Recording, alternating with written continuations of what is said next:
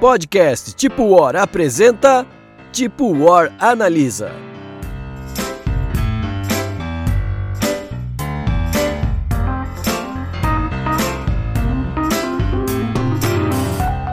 E aí, galera, mais um Tipo War Analisa começando. E de que jogo falaremos hoje, Fernando? Salve galera, bem-vindos ao Tipo Hora Analisa do jogo tão falado pela galerinha nossa aqui do nosso podcast, né? Um jogo pesadão, pesadão, dão. Oh, oh, oh, oh, oh. É o Food Chain Magnet. Falei certo, Bruno? Opa, certíssimo. Um- Uma pronúncia quase que holandesa. Salve galera, amigos, fãs dos jogos pesados. Esse aqui não é o Pesado ao Cubo, aquele famoso podcast que focava em, em jogos pesados, mas a gente dá nosso espetáculo aqui sobre esse clássico do board game mundial. Food Chain Magnet é o que a gente vai ver hoje aqui. Esta preciosidade é de 2015. Em tempos longínquos, que a gente nem sabia o que que era uma máscara fora do ambiente hospitalar. Nossa, Caraca, que referência, hein? que referência, fantástico. Esse jogo é de uma dupla de designers, que eu vou ter muita dificuldade de falar o nome, mas vamos lá. Jeroen Duman e Joris Jessingan. Versinga, porque é holandês, né? O W Viersingan. Versinga. Eu, eh, também tô Ok. cagando regra porque eu não sei holandês, né? Então eu acredito que seja isso. E aí, se você olhar a lista desses caras, eles são uma parceria tipo Vinícius e, E Toquinho? Tom e Toquinho. É. Esses dois caras são os fundadores da Splotter, da- dessa famosa editora holandesa que fazem jogos praticamente artesanais, né? Que vendem poucas cópias pelo mundo. É, e se você ver direitinho ali, os maiores sucessos da Splotter, né? Como o Indonésia, o, o Great Zimbabwe, o Antiquity, todos esses joguinhos bem pesados da Splotter ali, com esse conceito, foram feitos por esses dois, né? Que são também os fundadores da, da Splotter, que é essa editora aí conceitual e tal, que o pessoal gosta tanto, e que é tão difícil de conseguir jogo dela, né? Justamente por causa disso. Acho tão bonita essa galera da, da Europa que fala assim: ah, ninguém quer publicar o meu jogo, então eu vou abrir uma, uma empresa e eu vou publicar o meu próprio jogo. Pronto, o problema é resolvido. É. Fácil. Vai fazer isso no Brasil, né? Mas eu fiquei até um pouco preocupada com os jogos que o Bruno mencionou de a gente summonar o Gustavo aqui na gravação. É, É verdade, toma cuidado. bem provável mesmo. Podia ter acontecido. Salve galera, aqui é o Gustavo do Gambiarra Board Game. Não, Não deu, não deu. Minha imitação do Gustavo aqui não foi. A imitação tá, tá nervosa. A gente precisa parar de tentar essas imitações. Não tem funcionado. E eu me ouvindo aqui quase, pô, será que sou eu mesmo que tô falando ou será que não é na gravação? Não? Eu podia, eu podia inclusive editar aqui, botar uma, uma voz do. Vou co- começar a fazer aquelas edições igual o pessoal faz, assim, né? De, de pegar trechinhos de cada fala do, do Gustavo, sabe? E fazer como se ele estivesse participando do nosso podcast. É aquele deep, deep fake, né? Fazer um deep fake. É, não sei se é bem isso, mas é tipo isso, né? Enfim, falando de editora, como o Bruno já disse, esse jogo é da Splotter Spielen. Spielen. Aprendi, isso eu aprendi com o Romir. Spielen. Spi... Não, tem que. A, a linguinha, ela Ah, tem que pronto. tocar nos dentes e fazer Spielen. E esse, essa editora, ela é mundialmente conhecida por não ser uma editora muito preocupada com a estética do jogo, porém, a bambambam bam, bam dos jogos mais pesados, né?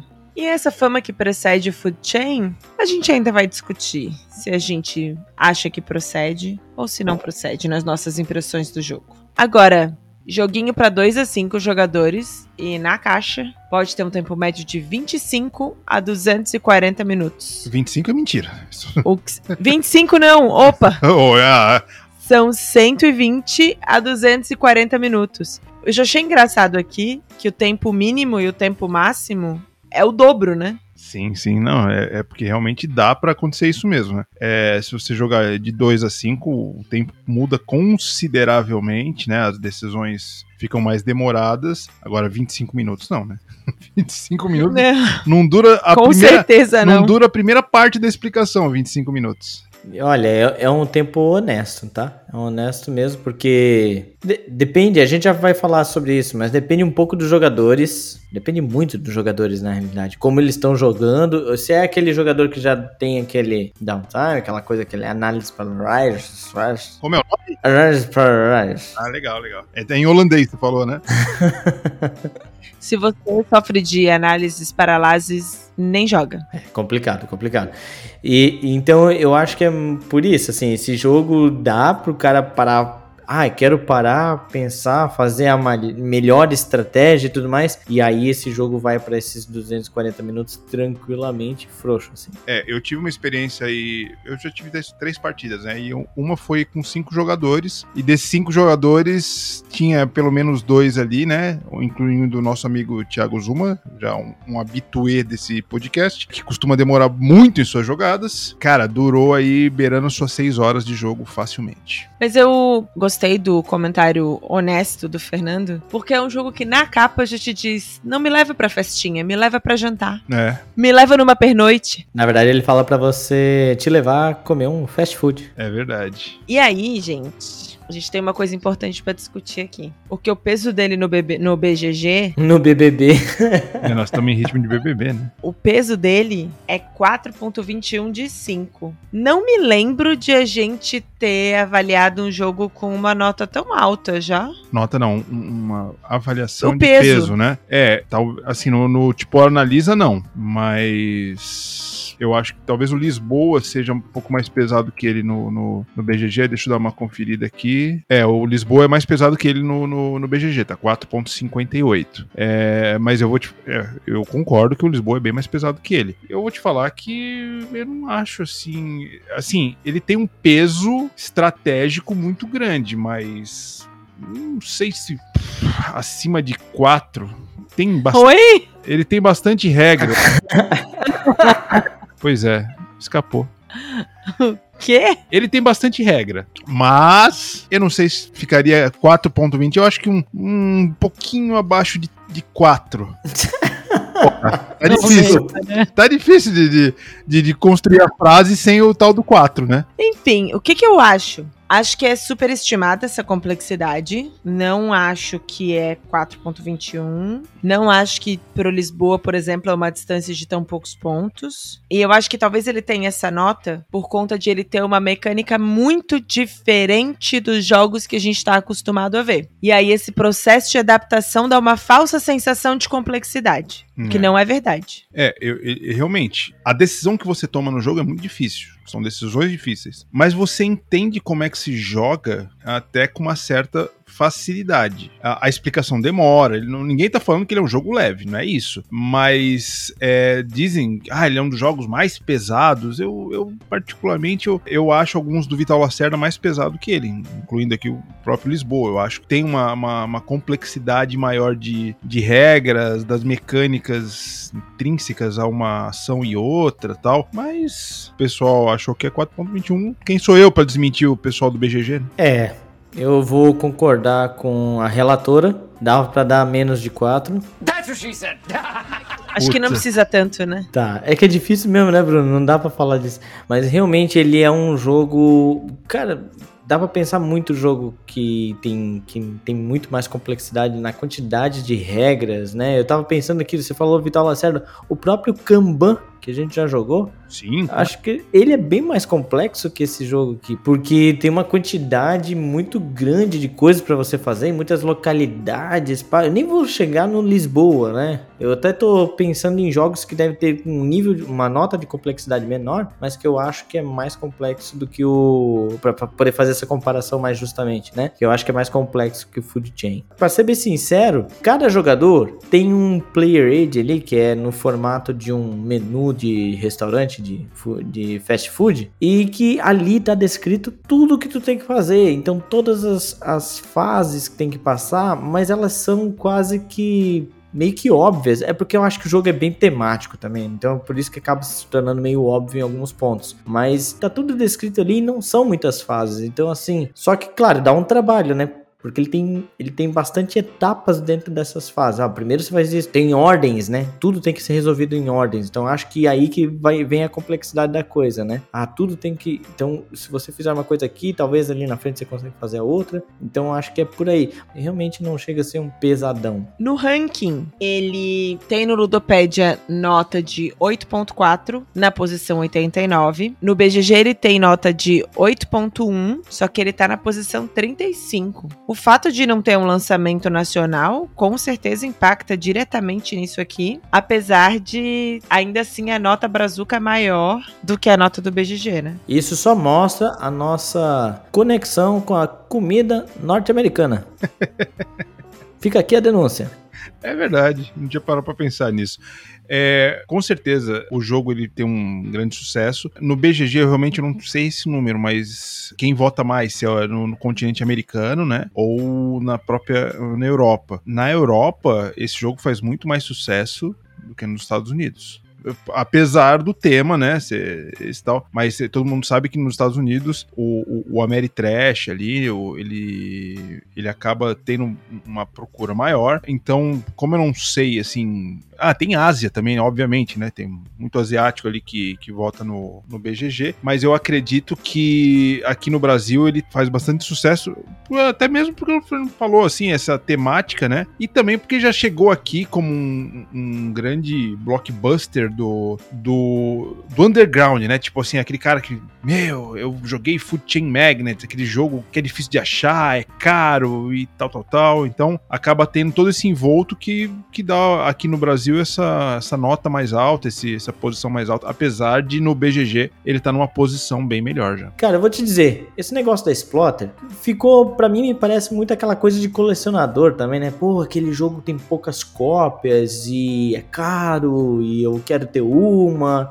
E aí ficou aquela todo aquele burburinho, aquele hype. Então, acho que essa nota pode vir muito do hype aí, do fato da Exploiter. Não é nem tanto pelo jogo, mas pela Exploiter, aquela coisa toda, sabe? Eu vou te falar, Fernando, que eu também achava isso que era muito pelo hype do colecionador, aquela coisa difícil de ter o jogo, mas depois de jogar realmente é, ele vale, ele vale o peso mas, gente, dele. hoje, inclusive nos Estados Unidos, houve tempos em que era mais difícil de você achar um Great Western Trail do que o Chain Magnet. Ele é da escola europeia também, né? Só que a editora dele, não me lembro, agora me fugiu a, na memória a editora que tem os direitos do Great Western original, ela tem um trabalho de, de, de expansão ali dos jogos jogos dela muito maior do que a Splotter, que não faz questão nenhuma de, de, expandir. Ela faz, sei lá, ela faz uma tiragem de 500 cópias, acabou. Ah, eu vou fazer outra 500 daqui a, a dois anos. Então, a Splotter ela não tem esse, é, é, essa ambição de de, um jogo grande e espalhar. É, ficou assim porque acabou entrando no, no, gosto da galera, né? De quem coleciona jogos pesados e tal. Então, ó, mas ó, nesse caso, por que, que eu fiz essa comparação? Por um bom tempo o Great, o Great Western estava fora de tiragem. Quem tem não queria vender e quem não tinha queria comprar. Então chegaram alguns momentos ali no Ludopedia que você, se tentasse comprar, não ia conseguir encontrar. Ou muito mais caro do que o jogo valia. Numa tiragem nacional, inclusive. Eu, desde que eu ouvi falar do Food Chain, a gente falou de comprar do o Food Chain, eu sempre vi algum Food Chain na Ludostore. Inclusive, a minha pesquisa de hoje mostrou um fechado em loja. A gente não teve dificuldade de comprar ele nos Estados Unidos. E eu, eu não sei, assim, se no caso do Food Chain específico, eu acho que a editora tem essa aura meio mística da, da edição limitada que ela explora. Mas eu não sei se o Food Chain é um dos casos, entendeu? Eu acho que é um dos casos pelo preço. E eu acho que é um dos casos pelo fato de que é um monstro de nome que você precisa importar para jogar aqui no Brasil. Mas de ele ser raro, hum, não sei se eu vejo dessa forma, não. Só para vocês terem uma ideia de comparação. Na Ludopédia aqui no Brasil, 378 pessoas marcaram como tenho esse jogo, 79 como tive e 613 que joguei. Tiveram jogos que a gente falou aqui que tiveram muito menos pessoas indicando que tem na sua coleção. Não, com certeza, mas é que o Food Chain ele acaba sendo um sucesso, né? Ele, Sim. ele já é um sucesso de, do, do, do board game, é um dos grandes nomes de todos os tempos, dá pra, pra colocar ele assim. Você gostando ou não, é, você gostando ou não de Catan, ele é um grande nome dos- de todos os tempos. E as pessoas não adianta, por mais que, que seja caro, quem tá no, na, na- no topo da pirâmide do, do, do- do- colecionismo, ele vai querer jogar alguma vez. E como é difícil, o cara vai atrás, ele forma um grupo, ou, né, foi para os Estados Unidos, foi para Europa e compra e vai atrás, não, não tem como. É, ele- depois que ele caiu na boca de todo mundo, todo mundo fala que é um jogo excelente, tal, tal, tal, o cara vai querer, nem que seja para vender depois. E você consegue vender por um preço bem aceitável, né? Inclusive você consegue ter lucro com o Food Chain Magnet. Você É, só, só pra matar a curiosidade da galera, no momento em que a gente tá gravando, é uma pessoa física que tem o exemplar e tá vendendo por 1.200 reais. É, e esse cara aqui, eu, já inclusive entrei ali no, no, no anúncio dele, é um cara que mora nos Estados Unidos e ele falou que quem comprar ele só entrega em abril que quando ele vem pro Brasil. Eu já li aqui. e esse jogo nos Estados Unidos, só pra vocês terem uma ideia, uma ideia do lucro que ele vai ter, se comprar na Amazon, ou seja, tem opções mais baratas no mercado. Esse jogo vai estar 90 dólares. 184 dólares. Esse é o preço do momento. Nossa, eu paguei bem mais barato então. eu paguei 90 dólares. Acho que eu peguei uma Black Friday fora de época aí. Bom, partindo para mecânicas, tomando fôlego para pequena lista. Tabuleiro modular, seleção de ação simultânea, deck building, ele fala bolsas e peças, compra futura, mercado, pontos de vitória como recurso, rendimento, seleção aberta. E é muito engraçado porque boa parte dessas mecânicas, elas são um pouco do flavor do jogo, né? Não são coisas que necessariamente você precisa pensar como estratégia. E eu acho que esse é o primeiro ponto de discussão do Food Chain, né? E aí, vou pedir pra você começar, Bruno, com as impressões gerais. Primeiramente, é um jogo que, assim, você acaba abrindo sua cabeça para um, uma maneira diferente de jogar. Não é um jogo que eu falo assim, meu Deus, todo mundo vai amar. Que... Não, não, não é. Não é isso. Não é todo mundo vai gostar. Mas ele te abre a cabeça para uma nova maneira de enxergar um jogo. Ei, Bruno, tio Bruno. Mas eu não conheço o Food Chain. Sobre o que, que é o Food Chain? Vamos lá, então. Vamos lá, pequeno Padawan. Eu vou explicar sobre o Food Chain. Food Chain... Se essa é a voz dos alunos do Fernando, eu tô até com pena dele. Coitado dele. Pois é, rapaz. Não, eu também não tenho dó nenhuma dele também. Foda-se ele. Que Fernando que. Não, eu tô aqui quieto na minha. Não sei quem que foi que passou aqui e falou. Mas enfim, tirando essa parte filosófica que ele abre mente e o caramba, o Food Chain Magnet ele é um, um jogo que você incorpora o dono de uma cadeia de fast food dos anos 50 nos Estados Unidos. Então você tem que abrir essa cadeia de fast food, você tem que abrir um restaurante, você tem que contratar gente, você tem que administrar, você tem que treinar as pessoas, você tem que evoluir elas, ah, você tem que demitir elas, recuperar elas. Para cada rodada você vai ter que criar uma equipe que trabalhe naquele dia, né? Eu tô fazendo os- o, entre aspas com os dedinhos. Então toda essa complexidade vem a cada rodada e durante essa mesma rodada que você tem que eh, chamar uma equipe, contratar gente, fazer o pessoal fazer o seu serviço, você tem que criar uma campanha de marketing para que determinadas eh, regiões da cidade queiram consumir seus produtos no seu estabelecimento. Por quê? Porque tem outros estabelecimentos em volta concorrendo ferozmente pelo aquele público. Essencialmente, no Food Chain Magnet, você vai planejar ação, ações com base nos recursos que você escolher, as pessoas que você vai colocar no turno, e eles vão desencadear N das possibilidades que o Bruno citou aqui. Você pode abrir novas lojas, você pode lançar campanhas, você pode produzir produtos. A gente tá falando aqui de uma rede de fast food, então você produz comida, você produz bebida. E acho que o grande diferencial desse jogo, e por que, que a gente falou naquele momento em que a gente falou da complexidade, que ele é diferente do que a gente tá acostumado, é de que nada do que você desenvolve, com exceção da comida e da bebida, você desenvolve exclusivamente para você. Se você faz uma campanha de marketing, todo mundo se beneficia da campanha de marketing. Da campanha de marketing, perdão. Então, você precisa aprender a construir a sua estratégia entendendo que ela vale para você, ela vale para o seu adversário. E todos estão ali competindo pelo mesmo cliente, né? É, e às vezes você na tua na tua jogada, você pode até criar mais clientes. Porém, o cliente que você está criando, que seriam as casas, nem sempre vão te favorecer. Você tem que pensar muito bem em criar um cliente, porque a competição tá feroz é, em torno ali do, do, da vizinhança. Então, ele é um jogo que ele tem uma interação muito grande e, e não é uma interação agressiva do, do, tipo vou conquistar a tua área. Não, não é isso. É que você tem que ter inteligência de se posicionar e ter produtos certos, pessoas certas para vencer Fixar aquela. Fixar o preço certo. Fixar o preço certo e depois a a gente vai falar sobre isso, que no final vira uma putaria de, de preço baixo, igual vida real mesmo. Preço que começa com 10 pila lá acaba ficando por 3.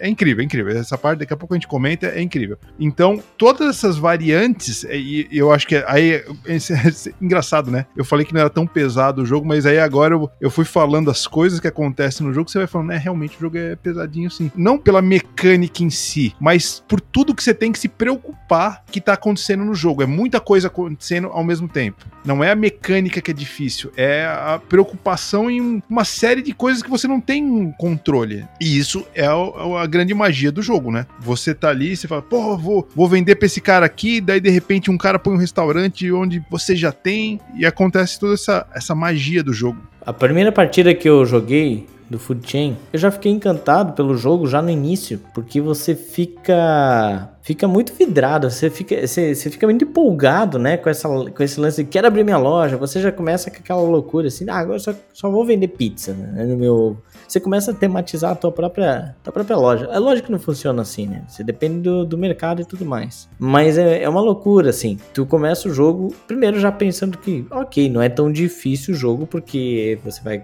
vai escolher as cartinhas que você vai colocar e tudo bem, depois as coisas resolvem. Mas eu acho que a complexidade de estratégia dele é comercial mesmo. É esse lance que o Bruno falou, de saber posicionar, saber botar o preço, é uma coisa meio de mercado. E aí, de novo, vou falar para né, os ouvintes. Alguns jogadores não gostam desse tipo de jogo, de jogo de mercado, de preço, de agressividade de mercado, essas coisas. Então esse jogo não é feito para você. Mas esse jogo, é, apesar disso, ele é muito divertido porque ele representa bem essa competição de, de mercado, né? Pô, eu vou botar uma loja do lado da tua, né? É o que o McDonald's e o Burger King fazem direto. E aí a gente visualiza isso no jogo, isso que é muito legal, né? Ah, pode botar, não tem problema. Eu vou fazer uma campanha de marketing e vai me favorecer.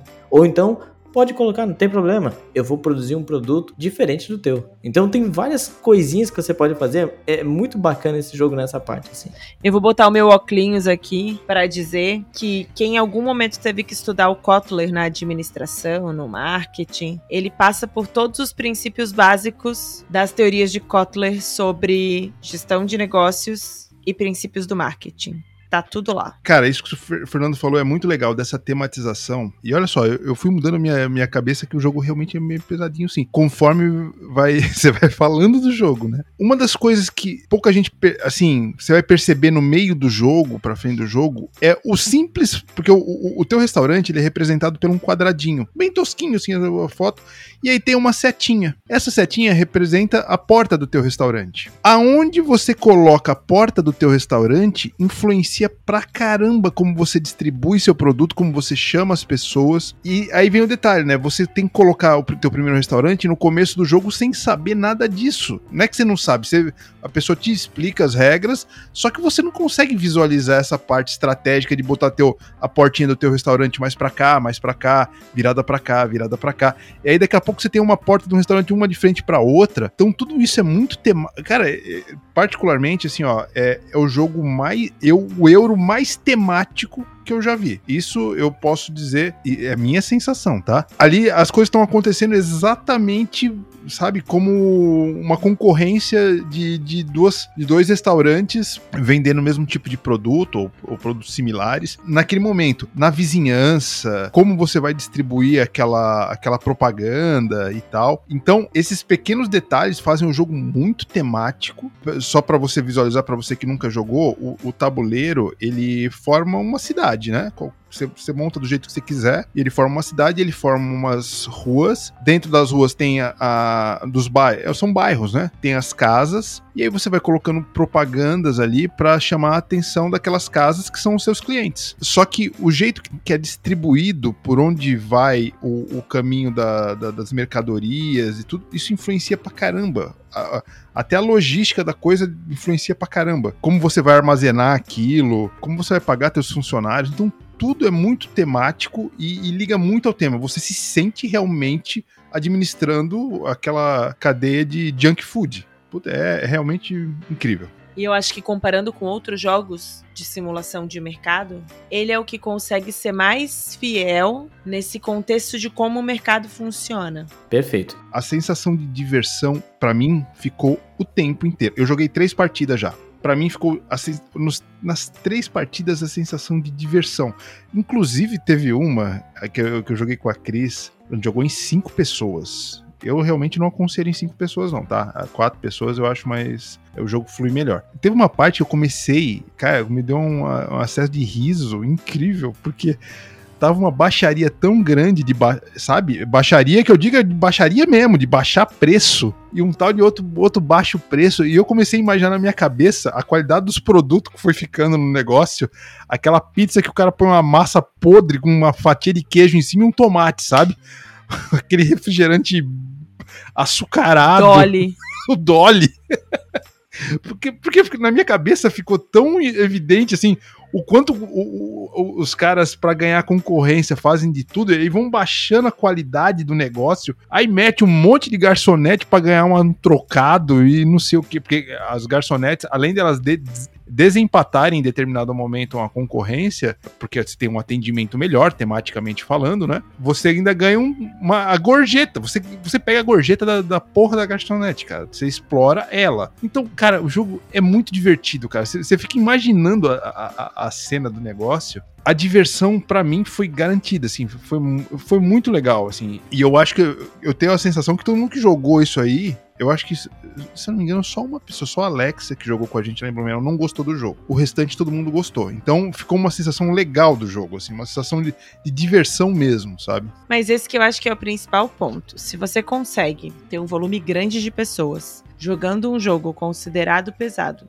e desde a primeira partida as pessoas se sentem bem jogando e ele é divertido, para mim é sinal de que ele já não é tão pesado assim. Porque uma característica comum de um jogo pesado é ao final da primeira partida você se sentir um idiota. Sim. E no Food Chain, por mais que você tome decisões muito ruins, você se diverte, você entende o que tá acontecendo e você não se sente um idiota, porque ele consegue de alguma forma relacionar com um tema que você conhece. Todas as partidas que eu, que eu joguei, tem uma característica que pode ser até um pouco perigosa pela experiência da pessoa, que é a pessoa dar aquela travada no jogo porque ela fez uma estratégia que ela ela se travou, ela não consegue ganhar concorrência, ela, porque o jogo ele é formado de você ganhar dinheiro, você tem que ganhar dinheiro, e você não consegue ganhar dinheiro, você perde para todo mundo, você perde para um, você perde para outro, você perde para um, perde para outro.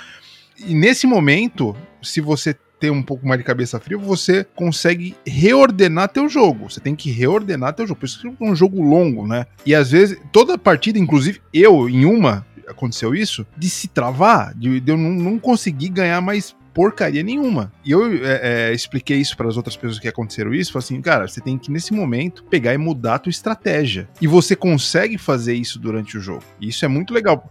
Você, por exemplo, ah, eu tô é, vendendo barato, vendendo barato, vendendo barato. Pô, mas eu não, mesmo assim eu não tô conseguindo. Pô, é, é, teve um outro jogo que a, que a pessoa fez. Abriu mais dois restaurantes numa tacada só.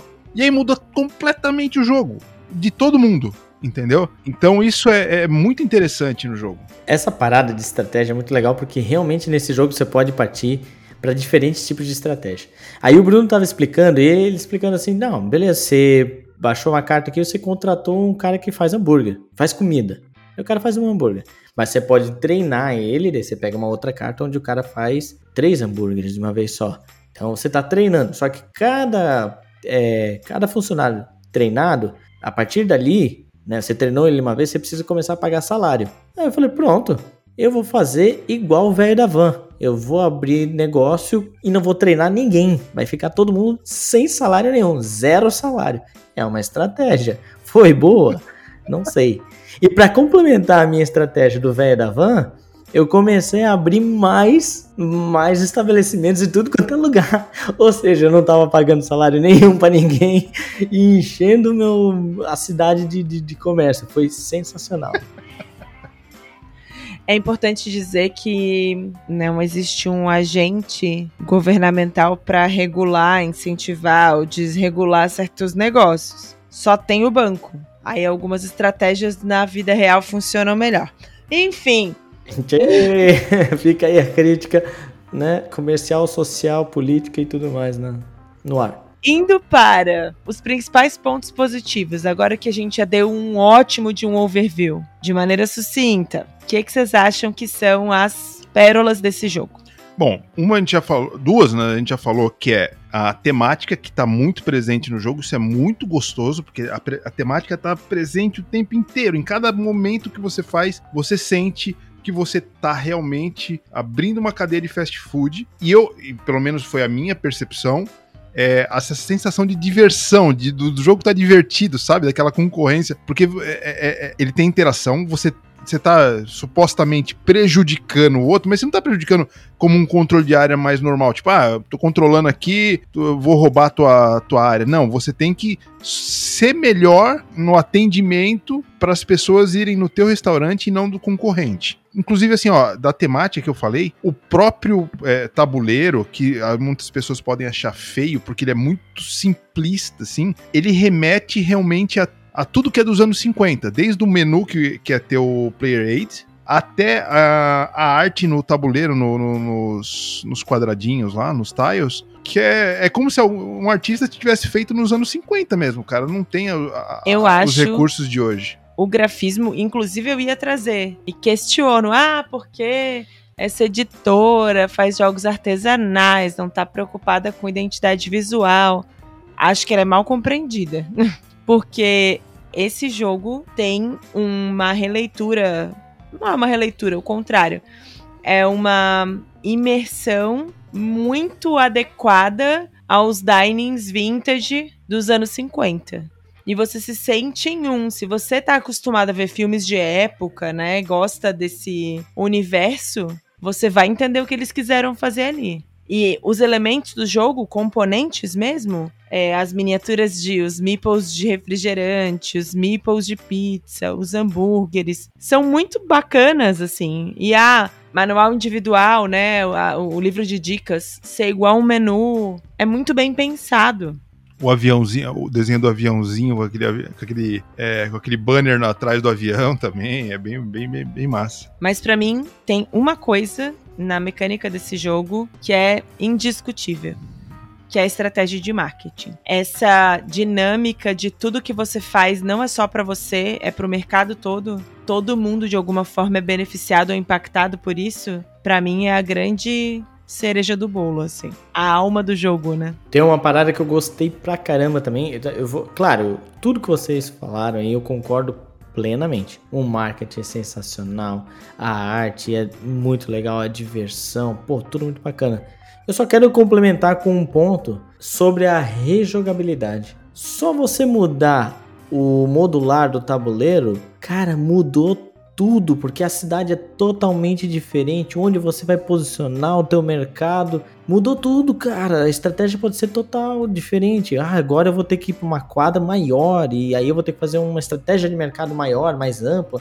Antes você estava fazendo uma estratégia pequena, de uma lanchonete pequena. Cara, muda demais. Daí agora eu tenho quatro concorrentes, ou eu só tenho dois concorrentes. Cara, é fantástico. Muda de jogo para jogo, quantidade de jogadores, eu acho que a rejogabilidade desse jogo ali e o, a forma como ele se molda também, é, ele te dá uma opção de você jogar um jogo mais rápido ou um jogo mais demorado, né? Adicionando um dinheiro ao banco lá. Isso achei muito bacana, que também é um tema, né? Traz uma, um tema aí, pô, então agora o banco está investindo nessas coisas. Então é uma maneira que o jogo é, achou de se adaptar, adaptar ao jogador, né? Ó, tu quer jogar uma partida mais rápida, tá aqui. Ou então, vamos lá, agora já, as crianças já foram dormir, Agora é a vez dos adultos, né? Eu, na partida que eu joguei com o Fernando, era a minha segunda partida, eu já tinha jogado uma. Aí o Fernando chegou, tava montando o setup ali. Eu falei, ó, oh, Fernando, monta o cenário aí que você quer. Porque eu já, eu já sabia, né? E o primeiro que eu joguei, eu, eu joguei com um cenário absolutamente caótico, assim, que as casas ficavam tudo travada uma na outra, os bairros ficavam tudo meio travadão. Aí o Fernando, com, a, com o ar matemático dele, né? O toquezinho ele fez um cenário todo simétrico com as ruínas chegando no não sei o que e ali foi e aí Péssima ideia. Não, e, não, e aí para mim foi um jogo completamente diferente, porque no primeiro eu tinha que, porra, uma, uma travação para chegar num restaurante, para chegar numa casa lá, e no, no, no, no setup que o Fernando fez, foi, putz, uma, uma briga de, de foice no escuro, porque ficava um monte de gente próxima, com, com aberturas para chegar em determinado. Você não ficava, conseguia ficar isolado, né? Então muda completamente. E como eu falei anteriormente, se você mudar a portinha do teu restaurante, já muda pra caramba o jogo. Agora a gente ficou rasgando seda por muito tempo. E eu tenho uma pergunta. Aonde estão os pontos negativos desse jogo? Ó, posso começar? Meteu um Silvio Santos aí, hein? Ah, oi. Vamos lá, vamos lá. Oi, oi. ah, droga. Eu, meu microfone tava desligado, mas eu ri muito eu alto não, agora. Eu não joguei, eu não joguei. Minhas filhas jogaram. É o seguinte, o Futime tem algumas coisinhas que você percebe, principalmente depois de três ou quatro jogadas, que podem interferir, mas você pode ter alguns cuidados para minimizar isso. Uma das coisas, a gente tem aqueles milestones, que são a, as.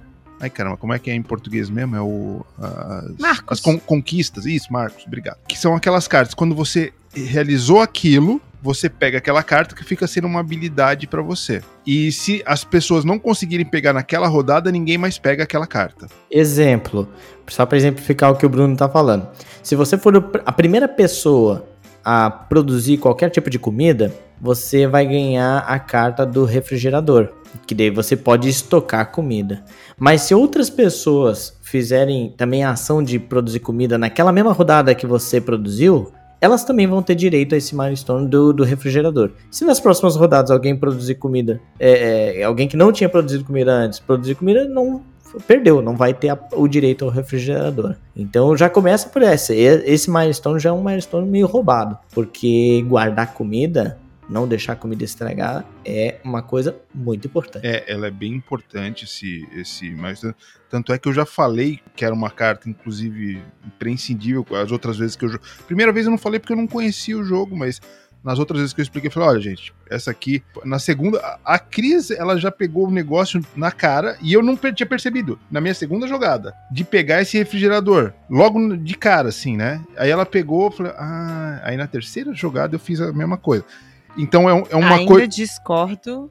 É, então, seja a Cris acha que, é, que, não é roubado. Eu também, eu, eu, também não acho que é roubado. Acho que roubado é muito forte, mas eu ela... acho que é uma estratégia óbvia. É, dá uma vantagem. Mas tem outras estratégias Isso.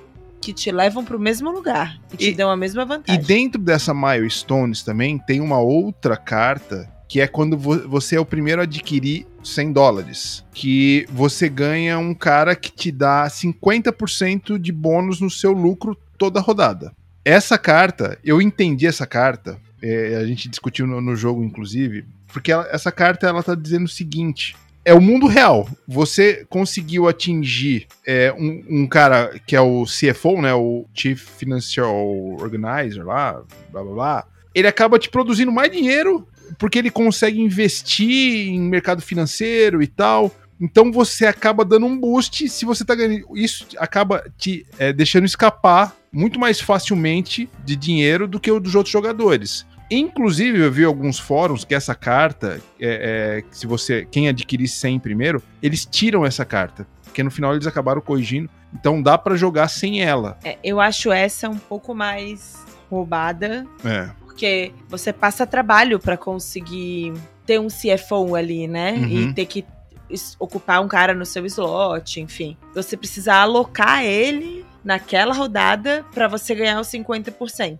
E quando a pessoa consegue fazer, ela já tem é automático. Ad eternum. E aí é, são muitas vantagens acumuladas, porque você ganha 50% a mais em tudo, você tem o slot ali desocupado, é. você não paga o salário desse profissional. Você tem muitas coisas ali acumuladas. E aí, acho que essa sim jogaria sem também. Acho que dá até um desafio mais equilibrado. Agora, essa sensação que o jogo dá de que certas estratégias são mais pesadas do que outras, acho que é um pouco preguiçinha de quem joga, ou ter a sensação de, ah, joguei uma vez só, vi isso funcionar muito bem e não explorei outras alternativas ainda. Tá, e ainda nos pontos negativos, outra coisa, é, realmente esse não dá para deixar de fora, o manual do jogo. Porque assim, ó, é, o que que acontece? Os, os board gamers, eles estão acostumados com aquele manual Renier Knizia, né, de a ah, ilustração e o exemplinho e tal, tal, tal, aquele manual muito bem escrito, pá, pá, nem todos, né? Alexander Fischer que o diga. Nesse não. Esse é um texto, ele tem meia dúzia de figura, ele é um texto. Vai lendo aí, vai lendo, vai lendo. Não é que assim, o texto é primordial, é lindo, maravilhoso, você consegue entender tudo. Não, tem coisa ali que você tem que refletir bastante, principalmente porque tá do inglês. Então você tem que refletir bastante ali o que ele quis dizer com algumas regrinhas. Então, isso pode atrapalhar no momento de você explicar a regra, ou interpretar a regra de uma forma mais concisa, né? Então, o manual é, não é que ele é, é, é, ruim, mal escrito, não, não é nada disso. É o, é o famoso te vira negão. É, tá o texto ali e vai com Deus. Um ponto negativo desse jogo, na minha opinião, mas eu acho que é só uma questão de você gostar ou não desse tipo de estratégia do jogo, é o fato de que em dado momento do jogo, conforme o jogo avança, você não consegue mais se livrar da consequência das suas escolhas, assim. Esse comentário que o Bruno fez, já ah, teve uma pessoa que não gostou, foi um exemplo claro para mim. É, as decisões iniciais do jogo não foram condizentes ou compatíveis com a estratégia um pouco agressiva que o resto da mesa construiu para jogar o jogo. E isso deixou a pessoa presa, porque ela não conseguia contratar e produzir ao mesmo tempo e ter estratégias diversificadas porque ela construiu um deck building que não tinha muitas opções ali, né? Investiu numa estratégia que depois ela não conseguiu reverter. Eu acho que para um jogo tão longo quanto esse, deveria ter alguma forma como tem no Cyclades, assim, né? De te dar algum tipo de empurrão, assim, no negócio para você conseguir virar o jogo, fazer um shift mesmo, sabe? É. Trocar carta, não sei. Mas aí que tá, Cris. Ele é tão temático, e no manual mesmo ele fala assim, ó, ele é um jogo punitivo. Se você errar, você é. tá frito. Então, ou seja, se você fez cagada, te vira com as tuas cagadas. É, ele dá um tapa na tua cara. É, eu, eu concordo com você que pro, pro lúdico, o, o, o empurrãozinho para quem tá por último é, é bem-vindo. Mas ele quis mais focar na temática do que no, no lúdico, né? Então. Eu acho justo. Eu só acho que isso é um contratempo pensando no tempo do jogo. Porque você pode ficar três horas em uma mesa sendo torturado. É, é verdade. Não, você tem razão. Nesse ponto, a gente tem que bater palma pra Splotter porque ela foi fiel. Ela, né, eu vou fazer um jogo temático e foda-se meus clientes. É, isso aí, é punitivo mesmo. Não, ela deixa claro. Eu acho até que quando a gente for explicar esse jogo para as pessoas novas, tem que ficar bem claro isso. Gente, é como o mercado financeiro. Vai ter algum comércio que vai ficar para trás e vai ficar punido todas as partidas que, inclusive a, a, que eu joguei, mas todas que eu ouvi, sempre teve alguém que, desculpe a palavra, mas se fudeu bonito. Não conseguia vender, não conseguia ganhar dinheiro, assim, é, é, não, e não tinha o que fazer. Mas aí é que tá a beleza do jogo nesse ponto, né? Em termos de jogo de mecânica, tem várias coisas, tipo, é, esse milestone aí do CFO, ridículo, porque quem tá mais na frente vai passar a ganhar mais. É lógico que o cara vai ganhar um jogo, ponto. Né? Então, para efeitos de jogo, essa carta é ridícula de mecânica, sabe? Falando. E para efeitos de jogo, é realmente é dá o mesmo sentimento que eu tenho lá do Game of Thrones quando o cara tá com um castelo só. O cara não tem mais como recuperar. Difícil, tem que pensar numa outra estratégia, ou aliar é a mesma coisa aqui. Tem, quem sabe pensar numa aliança, sei lá. E aí, é, é, mas ainda assim é muito difícil de conseguir recuperar. Então, em questão de mecânica, assim, porra, é foda, né? Tem algumas paradas dele assim que é ridículo. Mas é aí é a questão da escolha mesmo. Os caras escolheram, não. Dante, se o cara tá pra trás, é mercado, é loucura, é selvageria, é, vai ser isso mesmo. Deixa eu só acrescentar mais uma reflexão aí nos pontos negativos. Eu não sei se diria pontos negativos, mas assim, ele é um jogo que ocupa bastante espaço na mesa. E aí tem algumas cartas que são repetidas e, e tudo mais. Então eu fiquei refletindo se essas cartas não dariam para ser naquele estilo menor, sabe? Porque você não tem tanto texto dentro dela ou alguma coisa assim. Talvez poderia ser aquele mini. E aí você conseguiria organizar melhor até aquela árvorezinha que a gente faz de funcionários na tua área de jogo, sabe? Eu fiquei refletindo sobre isso. Porque também perto de, de mim ali ficou aquele monte de milestone que a gente não usava quase nada, tal. Talvez pudesse ter, mas daí é claro que a Exploiter não vai querer fazer isso, mas um disposer assim, para poder botar os negocinhos e tal. A gente já viu isso na internet, né? Na internet tem para vender essas coisas. A própria Bucaneiros tem um disposer ali. Agora, feita a análise, para quem é esse jogo? Cara, é pra gente que que gosta de jogo pesado. Sem sombra de dúvida, é uma pessoa que não aguenta escutar uma hora de explicação, realmente nem, nem se aproxime desse jogo. É complicado por causa da explicação mesmo. Eu conheço pessoas que até gostam do jogo, de jogos assim, que pode demorar duas, três horas, mas a pessoa fala assim, pô, eu não aguento a explicação. E esse jogo tem uma explicação grande, né? Porque tem várias etapazinhas, assim, que tem que ir numa ordem e que, um, né, como eu já falei, né, uma, a, a fato de uma coisa vir antes da outra pode influenciar. Então a pessoa é complicado, tem que ter, tem que saber, tem que ser gamer, o cara tem que saber que a explicação, ó, nós vamos sentar aqui para jogar esse jogo, a, a explicação vai demorar, então paciência, presta atenção. A própria campanha de marketing tem que explicar uma por uma, são acho que são quatro tipos, né? Você tem que explicar todas, né? Porque cada uma faz, é, ela atua de um jeito a campanha de marketing então você tem que. Só nisso aí você já perde um tempinho razoável. Resumindo, é pros fortes. Para quem que não é esse jogo? Os fracos. É, os fracos, os fracos.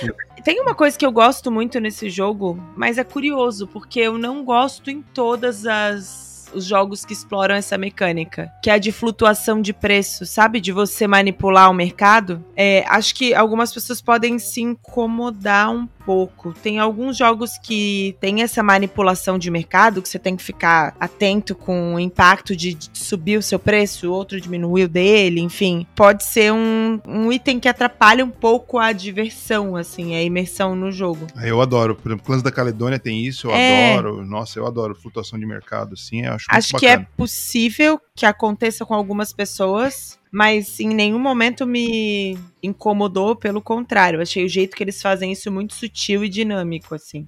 Mas agora tem mais uma parada. As pessoas que não gostam dessa essa agressividade financeira também tem que tomar cuidado, né? Tipo, por que, que você veio aqui e tomou meu cliente? Daí o cara fica magoadão e tal. Cara, isso vai acontecer dentro desse jogo. E na partida que eu tava jogando, o Pedrão tava lá jogando também. E aí ele, na mesma rodada, se eu não me engano, o Bruno roubou um cliente, fez toda uma jogada lá para roubar o cliente dele lá e vendeu o hambúrguer no cliente que o o, Pedrão tava fazendo propaganda. E aí, o fato do. Eu tava fazendo uma estratégia para roubar o cliente do Harley. Mas o Harley baixou o preço e eu não consegui. E aí eu falei, porra, Pedrão, eu fiz a estratégia para roubar o cliente de alguém. Do Harley eu não consigo. Me desculpa, mas eu vou ter que roubar o teu cliente. Aí, eu, eu, numa mesma rodada, o Pedrão perdeu dois clientes. Cara, imagina, uma pessoa que se sente ofendida ou vai se desanimar tal. É a pessoa que não tem o, o preparo psicológico para isso. É, não é para esse tipo de pessoa, tá? Então o Pedrão não, já, já tava, ele ficou chateado, obviamente, né? Mas ele já tava pensando, pô, então vou ter que fazer alguma coisa aqui para me reerguer aqui financeiramente e tal. Foi difícil, claro, porque né, foi um baita de um golpe, mas é, tem pessoas que conseguem, não, não se deixam abalar, como o Joseph Klember, né? E aí, de novo. Inclusive, tem coach nesse jogo, né? Tem coach e guru também. tem guru. Ponto cu. Obrigado. É, sobre esse ponto, eu acho muito legal, porque é, na partida que a gente jogou, aconteceu com o Zuma, de ele ter iniciado com uma estratégia de preço caro. E ele nunca conseguia ganhar o cliente, porque alguém sempre abocanhava esse cliente antes dele, porque o preço alto é o último a ser escolhido, natural, né? Imagina você mesmo no mercado. Mas ao mesmo tempo, se você. E eu quero testar essa estratégia, inclusive, né? Tiver a sagacidade de aumentar absurdamente a procura, vai sobrar um cliente para você você que tá vendendo caro. Assim como você compra no posto de gasolina um negócio que você poderia ter comprado pela metade do preço no mercado, sabe? Então acho que tudo é estratégia. Se você tem inteligência emocional para trabalhar, se você se abala realmente vai ficar puto com o jogo, com as pessoas. Agora, a pergunta que não quer calar: esse jogo é tipo o quê? E eu tenho um palpite. Realmente eu não consegui pensar sobre é tipo o que esse jogo. Eu achei até fácil. Ah, então mete aí, porque eu também fiquei. Eu fiquei com dificuldade também. Vou meter aqui então. Oi. Que. É. Se você quer uma versão mais leve de Food Chain para saber se você vai gostar da dinâmica, eu acho que smartphone é uma boa pedida. Hum, é. Não é igual, mas te deixa com uma sensação parecida. É, dá pra, dá pra levar, porque tem os tablets, você vai. A cada rodada você vai posicionando teus tablets, ou seja, você faz a tua a organização da rodada, né? Naquilo, e aí depois vai seguindo aquele etapa, e daí tem aquela concorrência. É, Aumenta, diminui o preço, disputa o mercado. eu não gosto de concordar com você, mas foi bem, foi bem. Não, tá tudo ali. Tá tudo ali numa versão bem mais simplificada. mas tá tudo ali. Ele é tipo smartphone. O bom é que a gente tá usando um outro jogo internacional também pra poder, né, comparar, mas tá ótimo. Nós temos um tipo hora analisa desse aí também. Dá pra ter uma ideia. Agora, o que não tem no smartphone, que eu acho que é a grande sacada do jogo, é essa coisa de você usar o marketing, né? Você tem os featurings lá, mas o marketing não. Fechamos uma análise? Podemos dizer que esse jogo vai entrar pra lista de favoritos de redes de fast food do Bruno? Com certeza. Será que esse aqui poderia ser um jogo corporativo? Assim, aqueles de treinamento, assim, para Caraca, pode, mas você ensinar a galera, vai longe, hein? Já começa por aí. Entrevista de emprego, imagina. Você quer ser CEO da minha empresa? Vem cá jogar um joguinho comigo. Dá o, man- dá- me dá o manual pra ele. Falei mal do Tó, aprende. Tem um princípio que ela não dá conta, né? Que é de o que você tá ensinando não pode ser mais complexo do que as regras do jogo. Foda-se, mudei a regra. Vai ser complexo mais do que o. Sugiro ler o livro do Kotler Ah, de novo.